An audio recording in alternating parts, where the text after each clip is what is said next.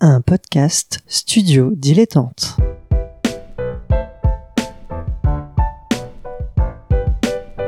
Donc ce que vous proposez comme d'habitude, c'est de la poudre de perlimpin. La République, c'est moi Et je ne me laisserai jamais entraîner par un opportuniste dans cette voie-là. Allez, rangez vos mines boudeuses, rangez vos discours de rageux. Restons polis, le podcast qui explique calmement la politique. Bonjour à toutes et à tous et bienvenue dans Restons Polis, le podcast qui vous explique par la base la politique. Voilà, on essaye de raconter ce que c'est euh, au quotidien, en tout cas quotidien, plutôt toutes les semaines, le lundi euh, en podcast euh, et sinon on fait le débrief et, et l'écoute en direct euh, sur Twitch à 21h.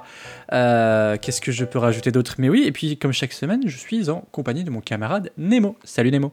Salut Adrien, c'est pas facile le début cette semaine. hein. Ah bah ouais, c'est lundi, c'est le début de la semaine, on est encore un peu confiné dans sa tête, du coup voilà.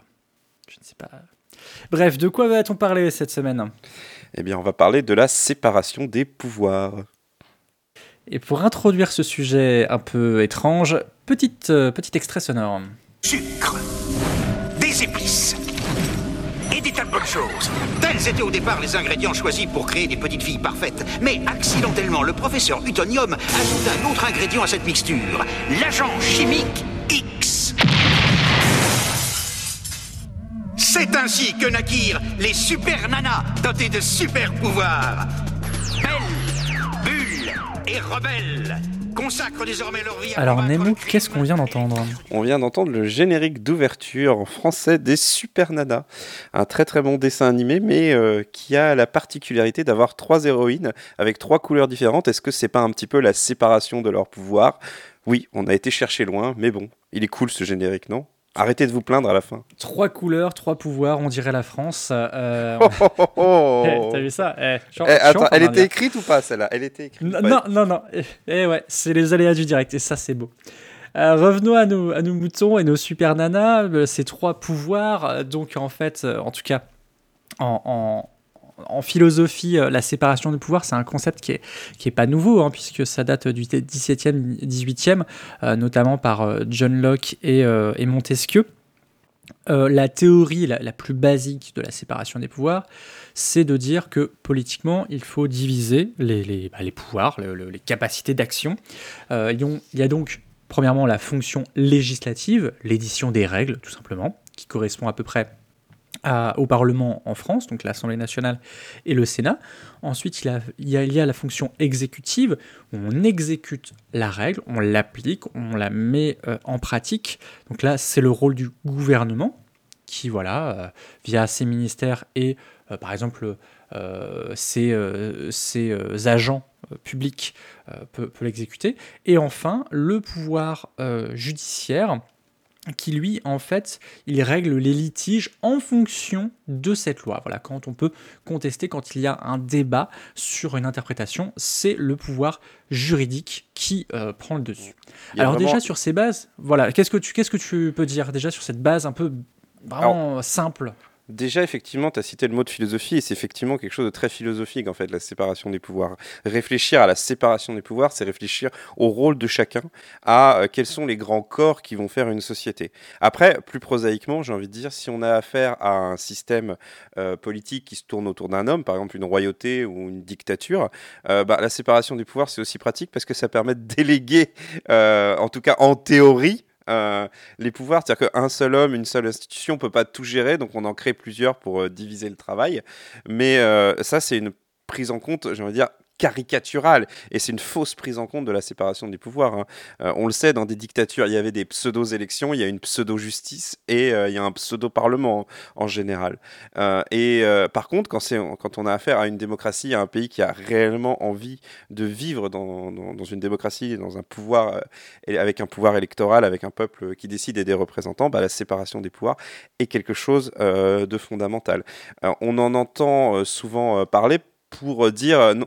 Bah, c'est très simple. Par exemple, un ministre, on va l'interroger sur euh, voilà, il s'est passé ça euh, à l'Assemblée nationale, et si ça le met en difficulté, il dit écoutez, moi je respecte l'indépendance du Parlement, c'est lui qui décide, il y a séparation des pouvoirs notamment. Mais voilà, c'est quelque chose de très philosophique qui a été beaucoup étudié en théorie, mais comme souvent en politique, ben, ce qui compte, c'est réellement la pratique. La théorie est un support, mais la pratique fait tout. Et oui, donc pour, euh, pour un peu euh, euh, résumer cette pensée de la séparation des pouvoirs, c'était Montesquieu qui disait pour qu'on ne puisse pas abuser du pouvoir, il faut que par la disposition des choses, le pouvoir arrête le pouvoir. Et, effectivement, par, par, exemple, bah voilà, il y a, y a, des lois. le, le, normalement, tu, tu l'as très bien dit, le gouvernement ne peut pas juger de ce qui se passe au Parlement. Et, et presque, presque inversement, même si effectivement dans les faits c'est un peu plus compliqué et peut-être que tu peux bah. nous expliquer différents cas où ça s'est produit. Bah, on peut prendre un, exemple tout simple qui est actuellement la façon dont, dont est organisée euh, les élections législatives. En France, euh, il y a des élections législatives tous les 5 ans euh, et elles ont lieu quelques semaines ou 15 jours, je ne sais plus exactement, après les élections présidentielles. Donc grosso modo, on vote pour des députés qui sont donc dans un autre pouvoir que celui qu'a le président qu'on a élu juste avant. Or, cette concomitance des élections fait que mathématiquement et politiquement, l'élection des députés se fait dans la traînée de celle du président. Un, pays qui vient de voter va pas se déjuger 15 jours après. Euh, et surtout, du coup, ça rend les députés en quelque sorte dépendants de l'élection du président. Donc à partir du moment où, en tant que député, votre élection dépend fortement non pas forcément de votre travail, mais de la traînée politique qui a lieu derrière l'élection présidentielle, vous êtes quand même fortement dépendant du pouvoir exécutif, alors que vous êtes dans le pouvoir législatif. De la même façon, les personnes qui font partie du pouvoir exécutif en, sont en général issues d'un parti politique. Parti politique qui a également des représentants dans le pouvoir législatif. Donc il y a des passerelles. Alors ces passerelles, c'est normal. Il faut que les, pouvoirs discutent entre eux. Il ne s'agit pas que chacun réclame son indépendance dans son coin, sinon on avance, on, on fait rien du tout. Mais les passerelles, elles sont quand même extrêmement nombreuses et elles ont souvent lieu en dehors de ce qui est prévu légalement pour ça. Par exemple, il existe au gouvernement un ministère qui s'appelle le ministère des Relations avec le Parlement. L'intitulé est très clair. Donc normalement, c'est lui qui sert justement de, courroie de transmission entre l'Assemblée nationale et le Sénat et le gouvernement. Mais dans la réalité, tous ces gens ont leur numéro de téléphone, ils font partie généralement du même parti ou de partis euh, proches. Donc voilà, on est véritablement théoriquement, on est dans une séparation des pouvoirs. Théoriquement, l'Assemblée nationale est totalement indépendante du gouvernement. Dans les faits, euh, c'est le gouvernement a très très très souvent le dernier mot à l'Assemblée nationale. Oui, et puis il faut aussi euh, préciser une chose, c'est que le gouvernement donc est nommé et généralement en fonction de la composition du, de ce même Parlement. Euh, oui. Voilà, c'est voilà, faut aussi être très clair. Et pourquoi Tout simplement pour éviter euh, un blocage que le gouvernement propose des lois et que le Parlement ne le vote jamais. Mm. Et, du coup, voilà, c'est pour éviter ces, ces, blocages-là. À noter, puisque tu, tu, parlais un peu de cette collaboration entre ces, ces, deux pouvoirs, comment dire, là pour le coup plutôt exécutif et législatif. Euh, voilà, il y, a quand même des petites choses, en tout cas en France, euh, qui sont posées pour euh, créer cette dépendance, cette, ouais, cette, codépendance donc, des, pouvoirs. Donc je vais prendre trois exemples.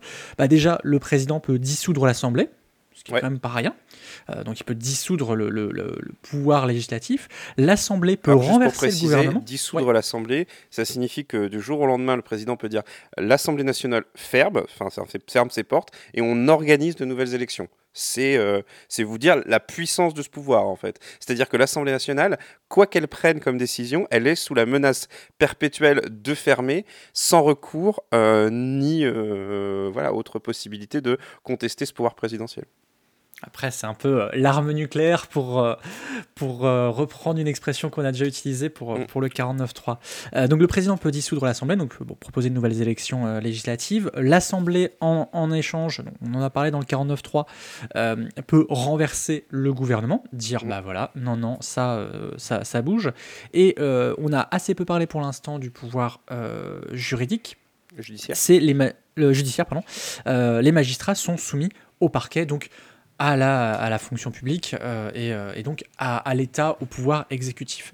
Donc voilà, il y a une codépendance, euh, mais qui pourrait être tout à fait autre. On, remarque par exemple des, régimes, nous c'est vrai que c'est en trois, mais par exemple au Royaume-Uni, c'est un régime plutôt dueliste avec une sorte de, chef d'État qui est la reine Elisabeth et en fait un gouvernement avec un chef du gouvernement et, qui, voilà qui, n'y a pas cette triangulation exacte entre euh, législatif, euh, euh, etc. Oui, les Anglais qui aiment bien ne rien faire comme, euh, comme les autres en général ont, ont un système assez intéressant euh, à ce niveau-là où en, en effet euh, le gouvernement est issu de la majorité parlementaire et euh, l'exécutif est un exécutif de, papier quoi. C'est vraiment euh, la reine euh, n'a aucun pouvoir et c'est véritablement les ministres issus d'un gouvernement validé par la, House of Commons qui, qui, qui, dé- décide un petit peu de faire ce qu'ils veulent. On en avait, je sais plus si on en avait parlé dans cette émission, mais l'Angleterre est, est- comme en France, il y a une Assemblée nationale et le Sénat, mais l'équivalent du Sénat en Angleterre, c'est la House of the Lords qui n'est pas élue et qui a un pouvoir qui est vraiment tout relatif également. Donc là, Angleterre, c'est véritablement très spécifique. Là où, euh, bah, dans un pays comme la France et dans beaucoup de pays, il y a vraiment euh, ce trio euh, qui est très intéressant, ce qui permet également de juger euh, du niveau de démocratie d'un pays, hein, par exemple. Parce que, comme, je le disais, il y a la théorie, mais il y a le niveau de pratique. Et il y a des tas de façons de, faire, d'avoir une pratique. Il y a des pays où, par exemple, il y a des grosses tensions sur le Parlement, le côté législatif par rapport au pouvoir, mais où le judiciaire garde une certaine indépendance. Et il y a d'autres pays où tout est un peu mélangé. Je pense notamment aux États-Unis, où, euh, en France, on l'a vu, il y a une influence des partis politiques dans le gouvernement et dans le pouvoir législatif, l'Assemblée. Aux États-Unis, ça va jusqu'au judiciaire, puisque les juges de la plus grande cour, la Cour suprême, sont élus en quelque sorte par le Sénat américain, qui est un pouvoir euh, législatif, et euh, les juges de la Cour suprême ont des engagements. C'est-à-dire qu'en fait, on dit clairement, il y a les juges progressistes et les juges conservateurs. Donc voilà, la séparation des pouvoirs, c'est une très belle théorie, mais ce qui est fascinant de mon point de vue, c'est la pratique, comment on la, comment on la met en pratique et jusqu'où, et je reviens sur ce que tu as dit un petit peu, jusqu'où on met en place cette indépendance pour ne pas contrarier la nécessaire efficacité et action de l'État. Parce que comme tu l'as dit, si le Parlement bloquait tout ce que fait le gouvernement, alors oui, théoriquement, le gouvernement peut rester en place ou on peut nommer n'importe qui, mais le pays devient bloqué du coup. Ou alors on, on arrive sur un cas euh, belge avec euh, un État qui a- qui n'a pas de gouvernement pendant un, un certain temps. Ah, c'est arrivé Ce aussi en Allemagne. hein. Ça arrive aussi C'est en vrai. Allemagne. Ce qui, Et ce qui on- pose quand même des petits soucis. euh, Et, et en Angleterre aussi. hein. En Angleterre, on a parlé de parlement suspendu. Quand il n'y avait, pas- il y avait plus de majorité, c'était le Hunk Parliament. C'est vrai, c'est vrai. Et je, voulais- revenir parce que on t'a parlé du, du, du cas euh, américain et qui, qui est très intéressant. Euh, Ils ont aussi cette notion du check and balances, Ouais. euh, et, et notamment aussi le, le- le partage des compétences entre euh, les, les- les organes. fédéraux Mhm. et, et- et l'État fédéral. Ouais. c'est- vraiment. Il y, y a tout un jeu justement de séparation des pouvoirs entre l'État, euh, par exemple, je sais pas, du Missouri ou du Michigan, euh, et, euh, et ce que peut faire bah, Donald Trump, puisque c'est un peu le, Alors là, on, est figure des- médiatique. Là, on est plus sur des notions de périmètre. Alors, après, je me, me plante peut-être, mais je vais, je, vais tenter de le dire. Tu me diras si, si tu es d'accord ou pas. Euh, le, pour moi, la séparation des pouvoirs, c'est véritablement les trois choses que tu as dites, c'est-à-dire le législatif, l'exécutif et le judiciaire. La différence de pouvoir entre le gouverneur euh, ou la gouverneure du, Mi- du Michigan et euh, le président des États-Unis, c'est une question de périmètre. C'est chacun d'entre eux a un périmètre et ils doivent le respecter. Mais au fond, c'est le même pouvoir. C'est l'exécutif. C'est le fait de faire exécuter des, des règlements, des lois, des décrets, etc. Euh, là où la séparation des pouvoirs, on est véritablement dans la prise de décision versus euh, la euh, prise de la prise de loi, quoi, la, prise de règlement, ou la décision sur voilà. On est chacun a son niveau de décision, mais également son périmètre. Oui, non, je, voulais, je voulais citer cet exemple-là parce que je le trouvais intéressant parce qu'on voit que. alors, on a parlé effectivement de la, théorie classique de la séparation des pouvoirs, mais je voulais montrer comment l'application de la loi et le côté très local peut venir aussi euh, être une sorte presque de contre-pouvoir. C'était un peu ma, ma- Oui, le mot dernier point, le, Mm. le- le dernier point que je voulais aborder. Euh, alors là, pour le coup, c'est une sorte de, de contre de contre-pouvoir qui peut être institutionnalisé. On l'a Mm. vu par exemple avec les mesures de confinement aux États-Unis, avec certains États qui le font, d'autres qui le font pas, etc. Euh, mais en tout cas, on va revenir à la France, il y a différents, il y a des, des quatrièmes pouvoirs, on peut même imaginer des cinquièmes, des sixièmes, euh, avec notamment la presse, euh, Oui. qui, euh, qui est souvent citée comme, comme contre-pouvoir. Mais oui, oui, c'est vrai, les contre-pouvoirs. On en revient un petit peu à, à notre émission sur l'opposition.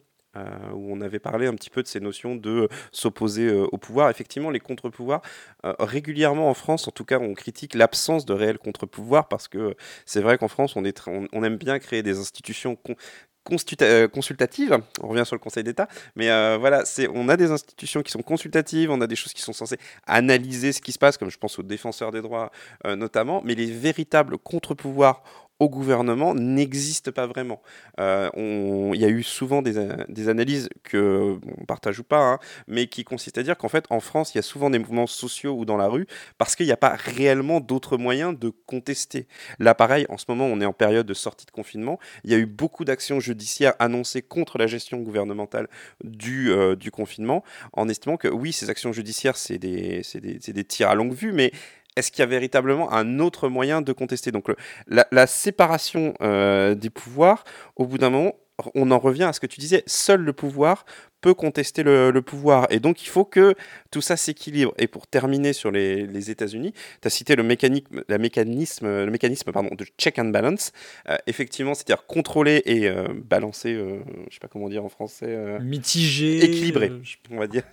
ouais, mitigé, voilà. Et ben en réalité, on s'aperçoit avec une présidence de Donald Trump que euh, la présidence de Donald Trump met fortement en danger euh, ces check and balance, c'est-à-dire ce- voilà, cette, notion d'équilibre, parce que ça suppose également que tout le monde soit volontaire pour respecter. Je reviens à ce que je disais au début, c'est théorique la séparation des pouvoirs, mais il faut des hommes de bonne volonté également pour l'appliquer, parce qu'on peut pas prévoir tous les cas, tous les scénarios euh, dessus. Et, euh, et sinon, je pense à un dernier exemple qui peut-être va plus vous parler euh, dans votre vie personnelle. Si vous faites partie d'une association, prenez par exemple le président de l'association et le comptable de l'association, le trésorier. Techniquement, le trésorier a le pouvoir de la bourse, c'est-à-dire que seul lui peut accéder aux comptes, peut les gérer, etc. Et même le président, normalement, n'y a pas accès. Est-ce qu'en réalité, ça existe vraiment dans l'association dont vous faites partie, par exemple? C'est une question. Théoriquement, c'est censé exister, mais en pratique, est-ce que pour des questions d'arrangement, bah, en fait, finalement, l'information ne circule pas? Euh, de mémoire, le président peut signer les chèques, donc euh, je pense qu'il Oui, a il peut pas gérer les comptes, hein, techniquement, je crois. Ah oui, oui, oui, il faut que bah, justement il y ait une séparation de, de ces pouvoirs-là. Ou le Euh, secret- mais juste, Ou le secrétaire voulais- gère certains trucs que le président, normalement, n'a pas accès. Mais est-ce Oui. qu'en réalité, c'est le cas? Ça dépend vraiment des associations.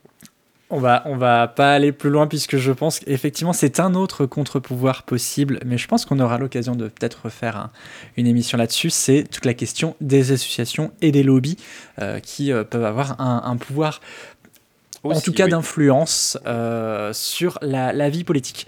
On va s'arrêter là puisqu'on arrive au bout de... Oula, on est à plus de 15 minutes maintenant. Oh, je me tape dessus. Attention. Merci beaucoup Nemo. Merci Adrien. On te retrouve donc dans Canapé Game, les Pyrénées et à gauche tout évidemment. Et toi, on te retrouve dans euh, Ludologie. Merci à Suzy Q pour le générique, merci à YouPod qui nous, atta- qui nous aide pardon, à mettre euh, les épisodes sur YouTube, à PodCloud évidemment qui nous permet d'avoir le flux RSS, et merci à vous peut-être qui nous écoutez, euh, qui avez partagé à vos amis. Euh, si vous voulez nous rejoindre et débattre, n'hésitez pas à venir le lundi soir à 21h sur notre chaîne Twitch pour écouter en direct les émissions et en débattre ensemble. Et n'hésitez pas à Voilà, commenter, commenter, commenter et nous faire vos retours. C'est très important pour nous. C'est vrai qu'on n'y pense pas aux 5 étoiles et tout ça. Euh, mais en tout cas, voilà, on vous remercie si vous le faites. À la semaine prochaine, et j'allais oublier la citation du mois de mai, qui est donc Le monde se définit non seulement par ce pourquoi, mais aussi par ce contre quoi et contre qui il agit. On vous laisse euh, méditer cette phrase de Kofi Annan. À la semaine prochaine. À la semaine prochaine.